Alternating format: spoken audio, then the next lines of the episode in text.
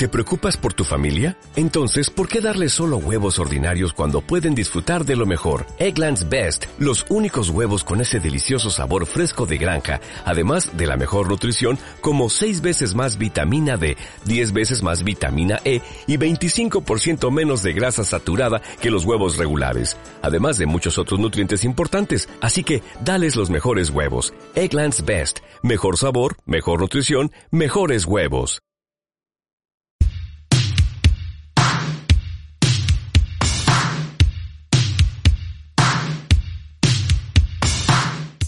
Bienvenidos a Estolqueo Empresarial, un podcast en el que tres profesionales de la comunicación y el periodismo conversamos sobre las tendencias, las mejores prácticas, lo que dicen y no cuentan los personajes o actores de las historias de negocios y el mundo corporativo.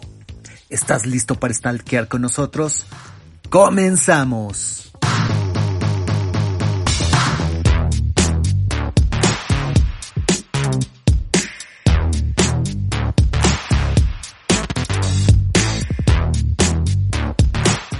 Hola amigos de Estoque Empresarial, ¿cómo están? Me da mucho gusto saludarlos. Yo soy Eva Zamora y en esta ocasión me da mucho gusto recibir en este podcast a mi queridísimo Uriel Naum. ¿Cómo estás, Uriel? Muy bien, Eva, muy feliz como siempre de estar una vez más eh, conviviendo contigo en esta ocasión. Que no está Pepe, que tuvo, ahora sí. tocó a Pepe eh, estar ocupadón, pero bueno, le mandamos un, un gran saludo a Pepe que siempre está atento y pues a nuestros amigos que nos escuchan del otro lado de, esta, de estas plataformas, que cada vez son más, Eva, y que además sí. tú las conoces bien y las puedes decir, porque es importante que nos sigan y nos escuchan nuestros amigos que están del otro lado. Eva. Es correcto, como, como bien nos dice nuestro querido Pepe, es me voy a echar la letanía en esta ocasión. Recuerden que nos pueden eh, escuchar en diferentes plataformas. Estamos en Spotify, en SoundCloud, en iBox, Apple Podcast, en Google Podcast, en Anchor, en Radio Public y Podchaser. Entonces, pues bueno, hay opciones, no hay duda de que ustedes pueden elegir la, las que más les gusten o la que más les lata para escuchar este podcast. Y bueno, pues por ahí nos, nos vamos escuchando. Y también nuestras redes sociales, recuerden que estamos en LinkedIn e Instagram como Estorco Empresarial, Facebook Estorco Empresa, Twitter Estorco Empresa 1 y nuestros correos electrónicos estorcoempresarial.gmail.com o bien hola arroba estorcoempresarial.com. Y pues bueno, Uriel, si estás de acuerdo, vamos a darle con la información.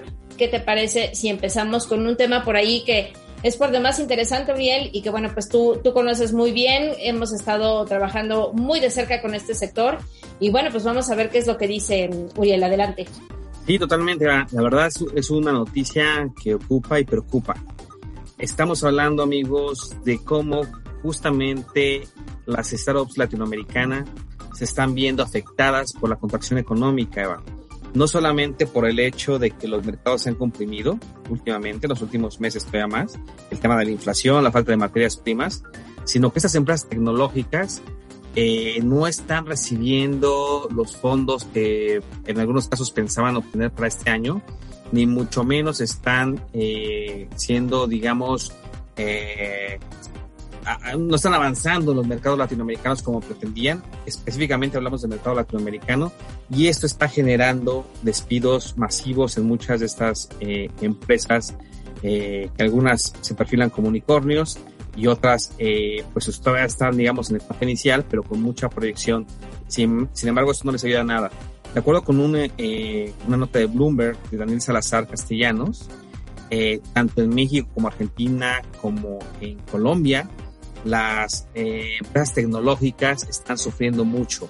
Ya no hablan solamente, dice la nota, de conquistar nuevas rondas, sino que cada vez escuchan más dentro de su comunicación, dentro de sus mensajes, en los foros donde se presentan temas como quemadólares, temas como burbujas, temas como inexpertos, temas como mundo ficticio.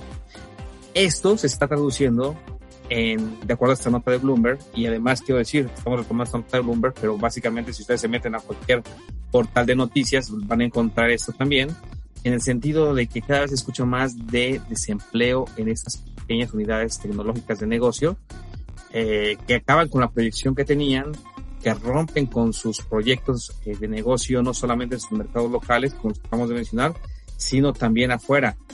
Y eso está haciendo y está preocupando a muchos fondos de inversión que también habían apostado ya por muchas de esas strokes y que hoy están viendo desafortunadamente que no están avanzando como se tenía pensado o proyectado. Eh, ponemos unos ejemplos por aquí.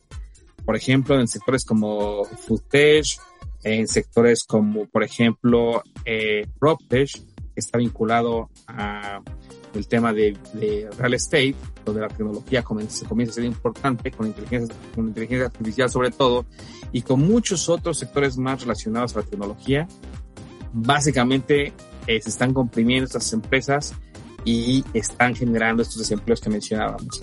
Ahora, ¿dónde viene la preocupación? Además de que en el mundo corporativo tradicional, eh, y lo dice muy bien, por ejemplo, el BID, el Banco Interamericano de Desarrollo, o la CEPAL, ya no hay cabida para generar nuevos empleos, o es muy difícil que esas grandes transnacionales o multilaterales que conocemos generen nuevos empleos.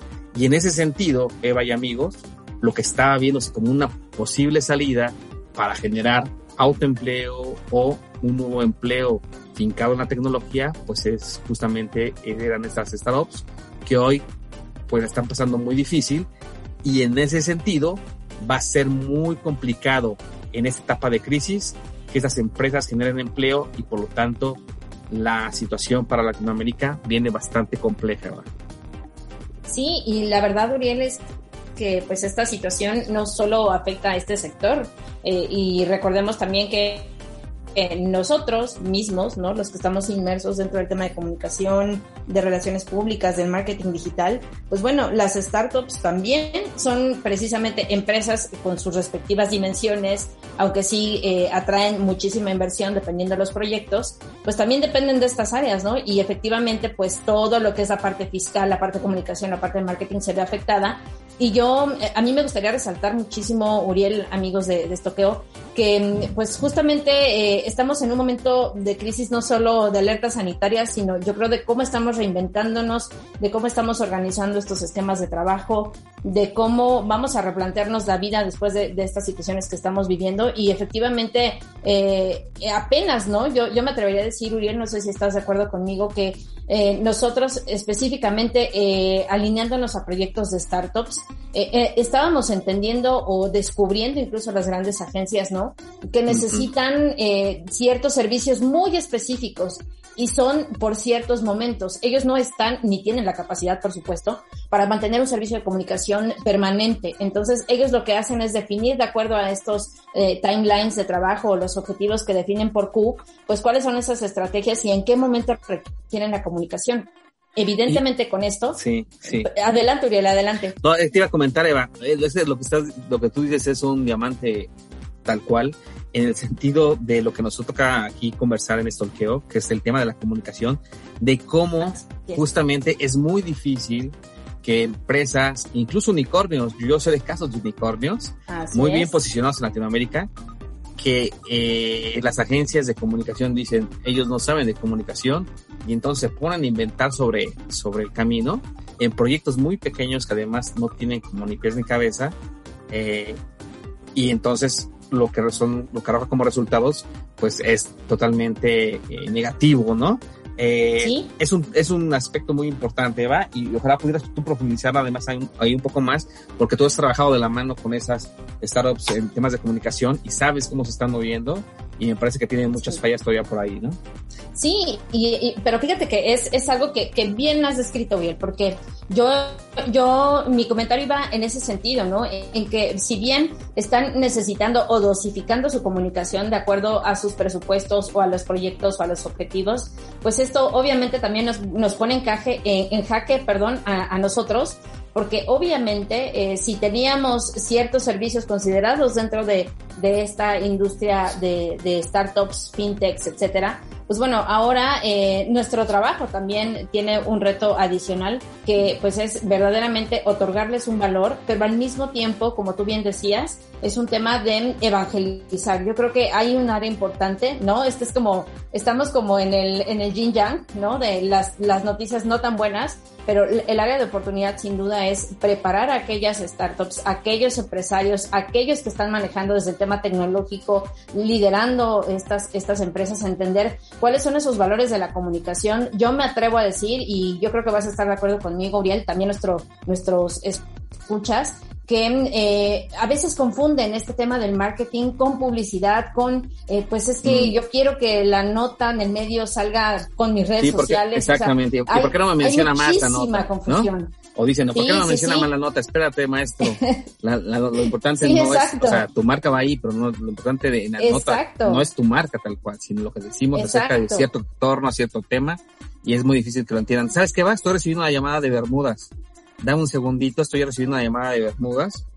Parece que Pepe ya depositó su, sus millones por allá y creo que se está conectando en ese momento, se está conectando. A ver, permíteme.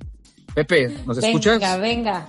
Pepe, ¿nos escuchas? Buenas tardes, buenas noches, buenos días amigos de Estoque Empresarial. Sí, así es, aquí dándonos un poquito la buena vida, aunque sea por unas horas en lo que vengo a dejar el lavado de dinero de los señores del dinero del gobierno federal, del gobierno estatal, del gobierno municipal, de todos los municipios de este país, de todos los toda la gente bonita, de este país, Pepe? de toda, la, gente, bonita. de todos los empresarios. ¿Te, este fuiste a festejar con Checo y, y Calderón, de casualidad? Sí, ¿Apenas vienes de la fiesta?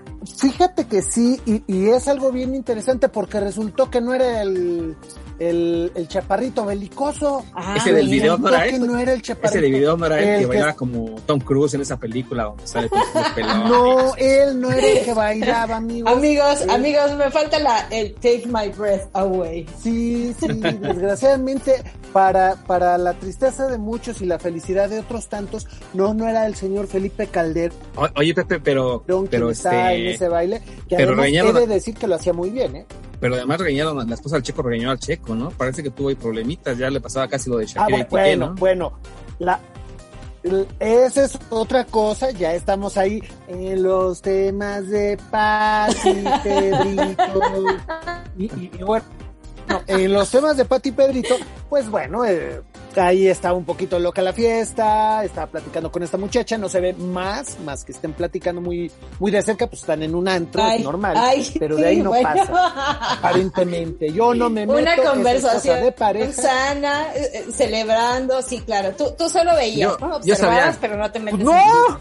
Pepe, Eva y Pepe, yo, yo sabía desde un inicio que ese no era el chaparrito belicoso. El que estaba ahí, este, donde estaba Checo Pérez ahí, o sea, ¿Saben por qué? ¿Quién, le aguanta una peda?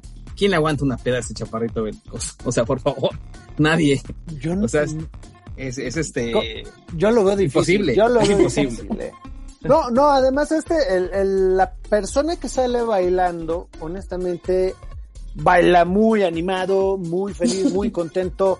Yo no creo que sean pasos que tenga este señor de, de, apellido Calderón. No lo creo. Se nota, se nota que tenemos gana de fiesta, porque ya ahorita que dijiste que bailan, me vino a la mente esa canción de Bailan en la suavecita. ¿Qué onda contigo? bueno, ¿sabes qué? Es, la necesidad de 15 años, una, una boda, ¿no? Este, Puro,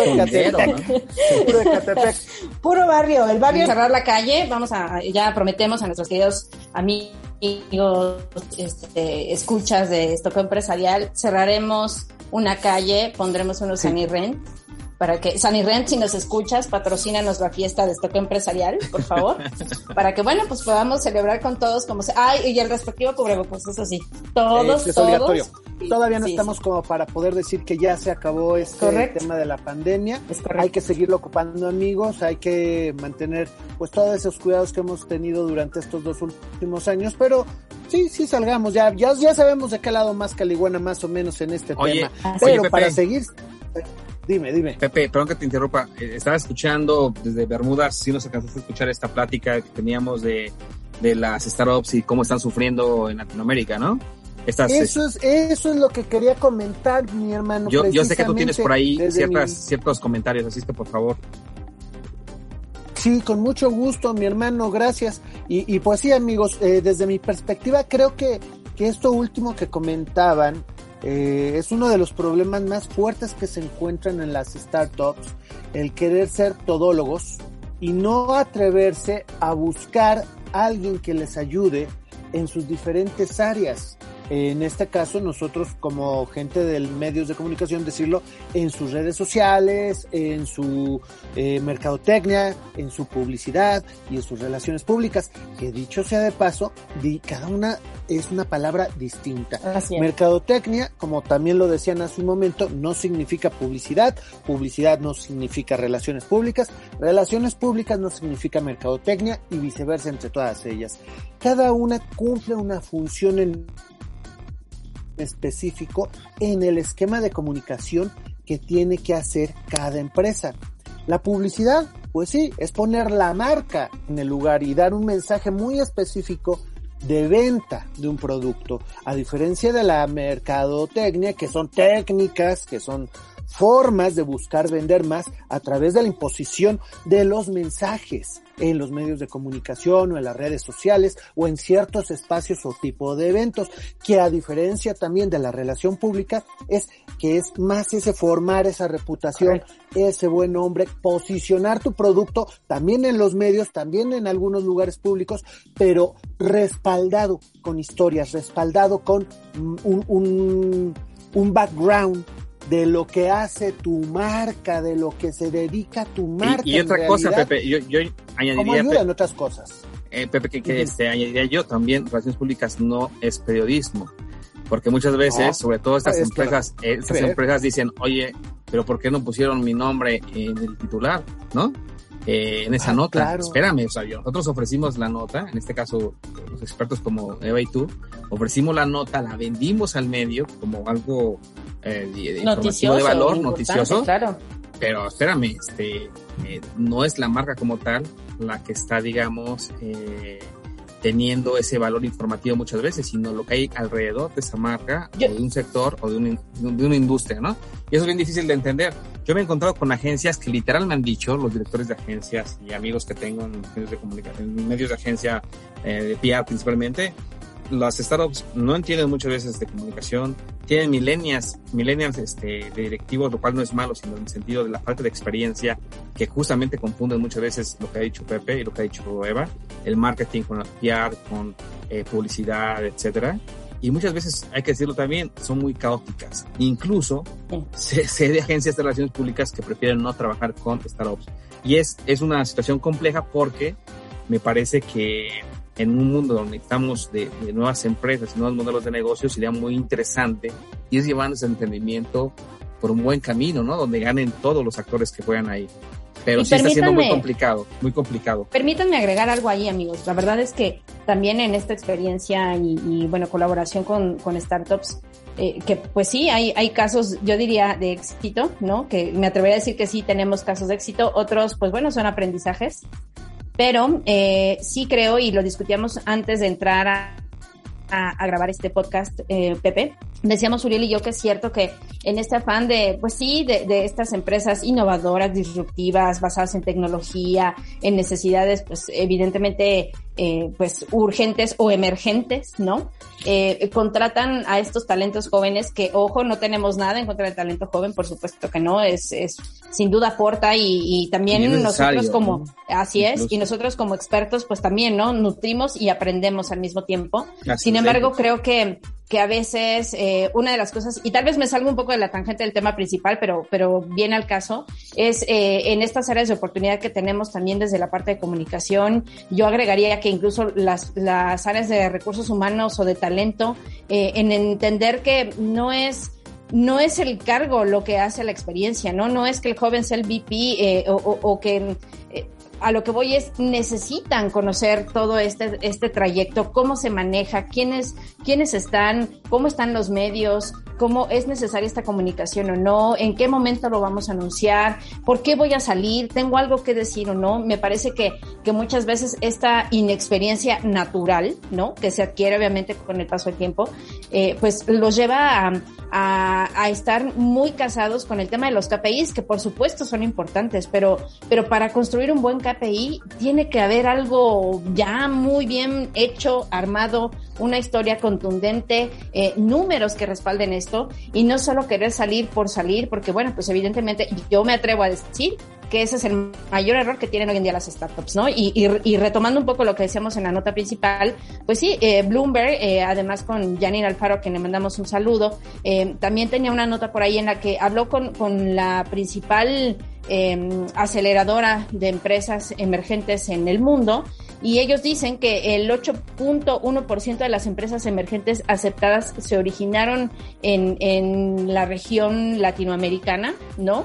Eh, sin embargo, pues estas también están teniendo crisis como lo están eh, pasando las startups asiáticas, las europeas, esta crisis macroeconómica, como tú bien mencionabas al principio, Uriel, pues está afectando todo esto, todo este esquema, ¿no? Y, bueno, pues yo creo que es un punto más para, para ponernos a trabajar y, pues y, atenderlo, porque evidentemente la crisis toca todos los aspectos así es. Pues cerrando esta nota, solamente unos datos, eh, startups como las colombianas Bitso, por ejemplo, ha despedido eh, entre 80 y 100 personas, la brasileña Quinto Andar en 160 empleados, Loft 159, Facility 139, Creditas 11, y Wendy el 50% de su plantilla, que es Argentina, en fin, la situación viene complicada, ojalá eh, puedan eh, mejorar una, su perspectiva porque necesitamos esos empleos, necesitamos esos nuevos modelos de negocio y son muy importantes las empresas tecnológicas que estaban surgiendo ya como una tendencia poderosa desde 2000 eh, a la fecha, ¿no? En Latinoamérica. Así es que ojalá se recuperen y, y aprendan esas, esos temas de comunicación, porque si a alguien les hace falta comunicación, a todas las compañías eso es importante, pero a las startups mucho más para ser conocidas tanto por sus mercados como por sus posibles inversionistas. En fin, cerramos esta nota, eh, querida Eva, y pasamos a la siguiente, que además tiene que ver con algo que se va como agua entre las manos, Eva. Sí, caray, y, y la verdad es que sin, sin querer sonar a, a hacer Ave de Mal Agüero o el, o el podcast pesimista de la semana, pues evidentemente hay crisis, ¿no? Y las crisis pues no las podemos tapar con un dedo, ¿no? Entonces, estamos hablando justo de una nota que sacó eh, Excelsior de Erendira Espinosa y en donde habla de un tema crucial que ya hemos escuchado desde hace tiempo y que tiene mucho que ver con responsabilidad social corporativa, pero bueno, eh, ya lo habíamos dicho también aquí es, sí, sí, ahorras, pero ¿y después qué sigue? ¿Cómo le haces esto? ¿En qué va a ayudar? y tiene que ver con la escasez de agua, porque precisamente la nota habla de que hay empresas como Coca-Cola que está preocupado justo por el, la incertidumbre que, que trae consigo el desabasto de este líquido porque evidentemente pone en alerta a las principales embotelladoras. sí, se me lenguó la traba. Las embotelladoras del país y evidentemente, pues bueno, esto pone en jaque también el empleo de muchas personas.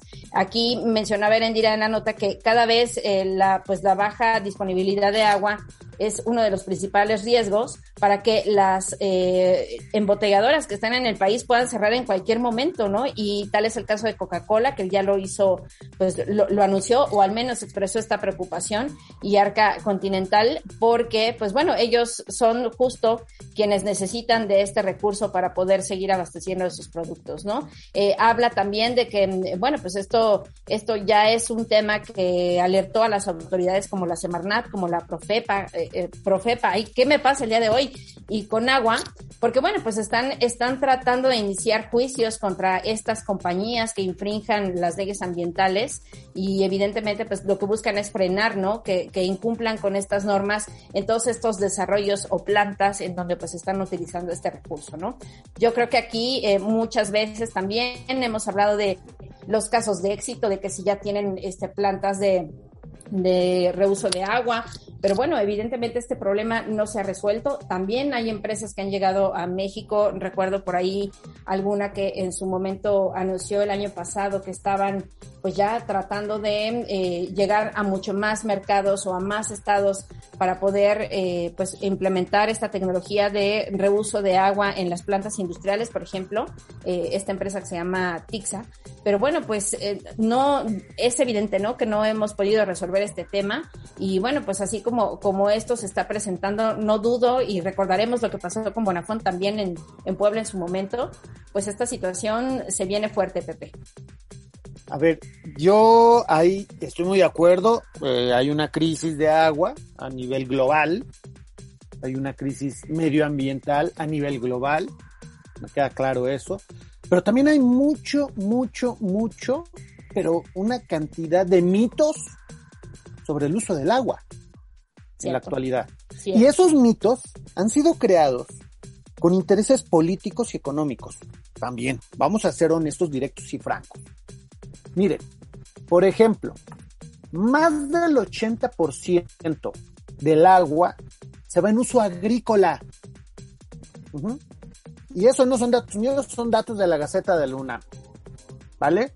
Eh, vamos a empezar por ahí. Otro de los sectores que también gastan agua como si no hubiera mañana es el textil, que también tiene un alto índice. El que menos, uno de los que menos, pues el uso doméstico, el que tenemos en casa, ¿no? La industria, las hidroeléctricas, el 14%. Entonces, digo, esos mitos, por ejemplo, que yo me he enfrentado mucho en la, en la sección, en el apartado minero, de es que vienen los mineros y se van a robar el agua. Señores, señoras, señoritas, señoritos, perdonen, pero gasta más el agricultor. Que quede claro eso. Y ahí están los datos del UNAM. Se los vuelvo a decir, no son míos, no me lo estoy sacando de, de la manga. Quien guste, ya sabe, nos deja un mensajito en nuestras redes sociales y le decimos, le damos eh, el link de donde estamos sacando esta información. Es un problema serio lo del agua. También tuvimos el, el problema de Bonafonte en Puebla, bien lo comentaste, y todo fue un uso faccioso político por parte del actual gobernador y de gente que le seguía. Acusan a empresas mineras de que se están robando el agua y las empresas mineras ni siquiera existe el proyecto físico. Casos San Luis Potosí, casos Sonora, casos Puebla, casos Guanajuato.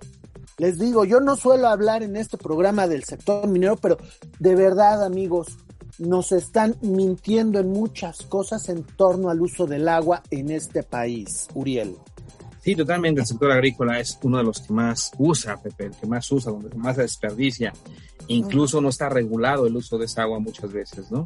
Ahora, lo cierto es que, y lo preocupante, es que en un entorno de falta de agua, eh, pues hay muchas empresas que están viniendo a México. Con el tema del reshoring se espera que más empresas todavía lleguen a México.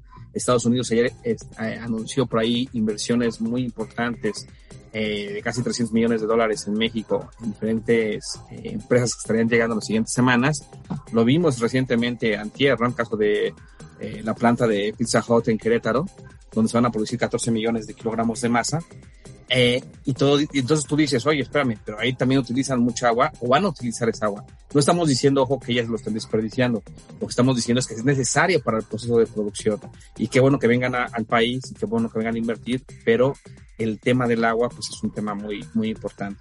Y esto lo, lo, lo, añado a un tema que por ahí trae el portal Ibero News acerca de que el Banco Mundial prevé que para 2050 aproximadamente mil millones de personas en el mundo vivirán en ciudades sin suficiente agua. Mil millones de personas.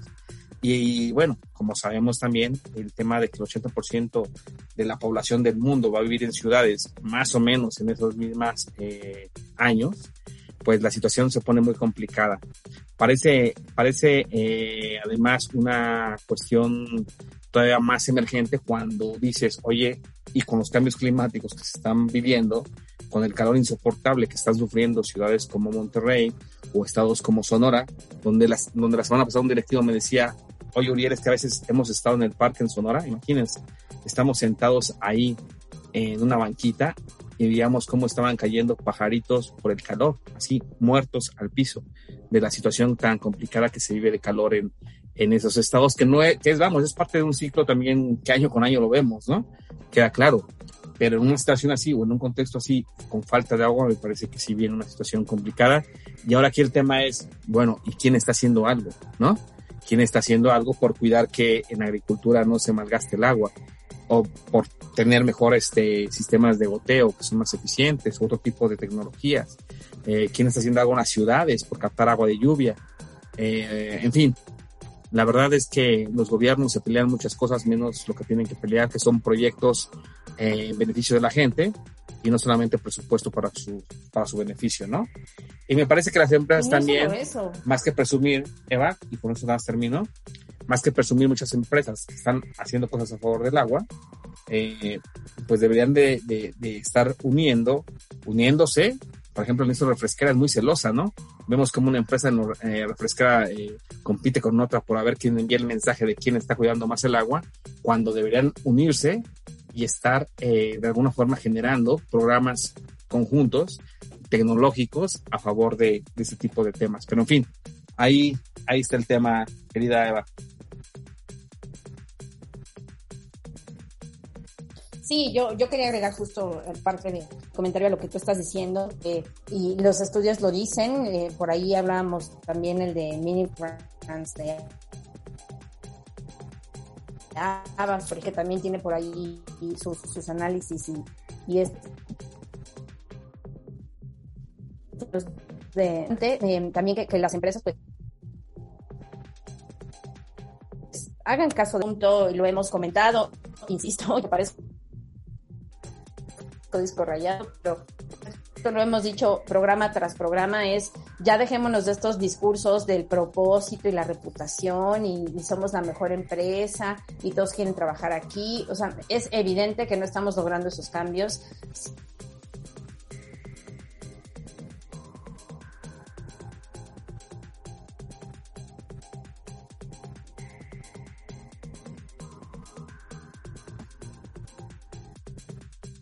que nos incluye a estos personajes o, aquellos nos dedicamos a, la comunicación, a las relaciones públicas, a decir eh, o a invitar a, precisamente a,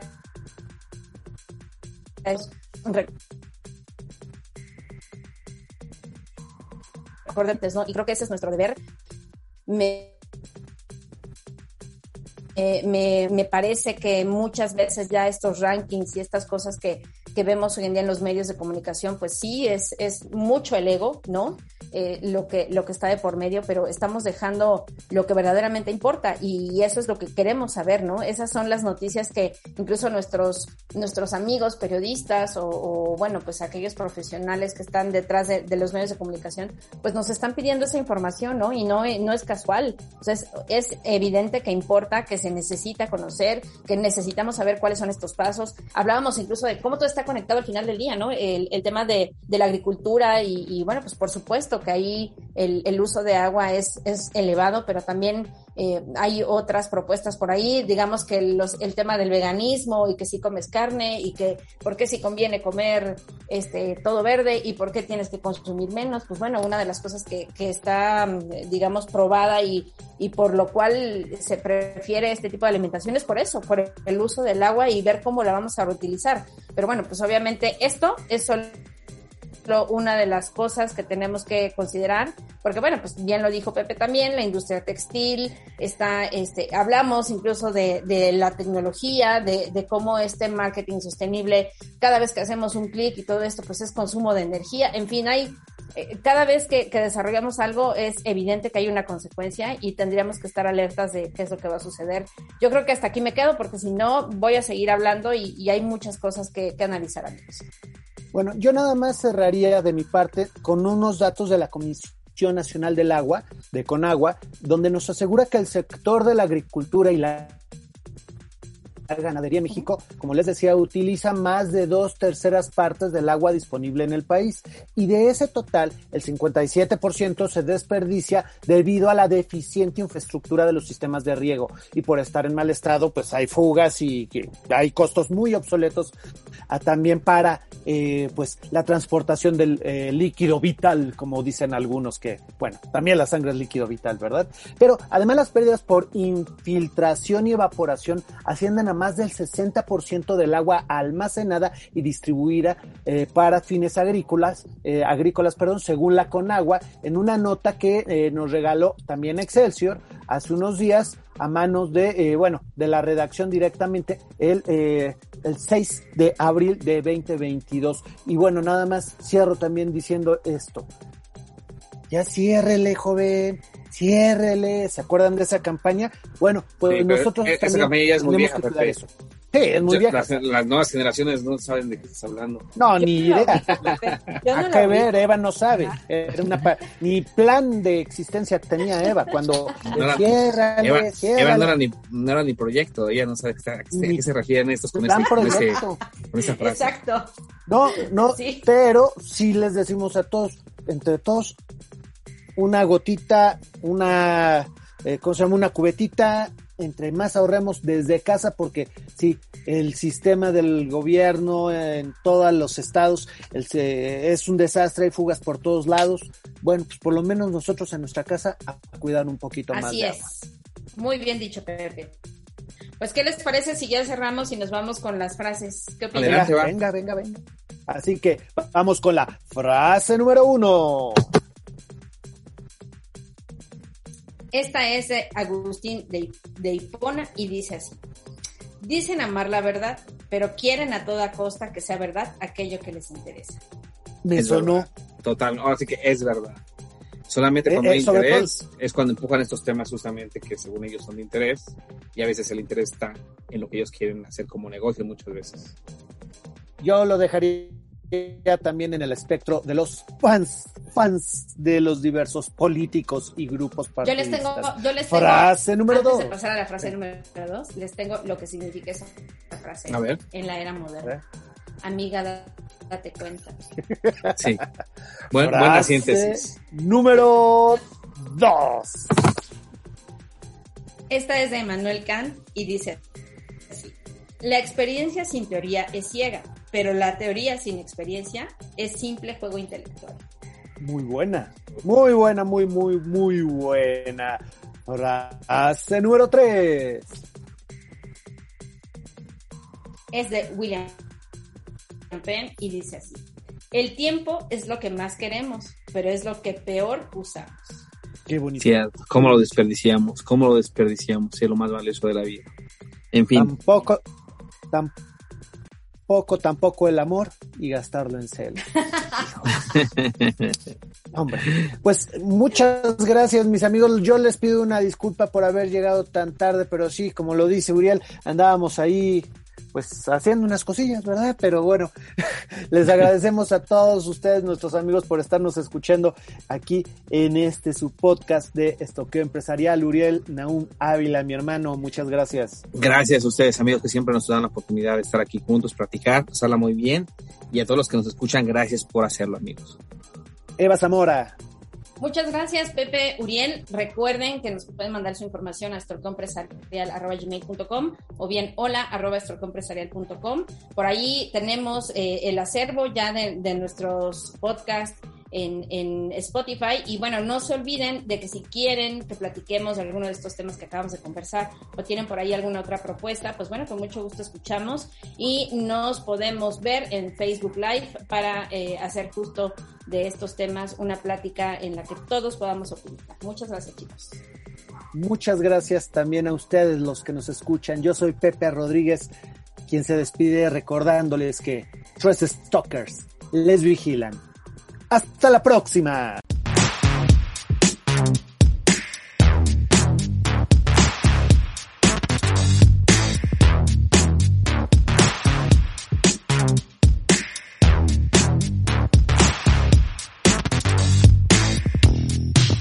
Esto fue Stalkeo Empresarial, un podcast dedicado a analizar y opinar sobre los acontecimientos empresariales en México y el mundo. Te esperamos en nuestro siguiente programa, no sin antes recordarte que tres stalkers te vigilan. Hasta la próxima.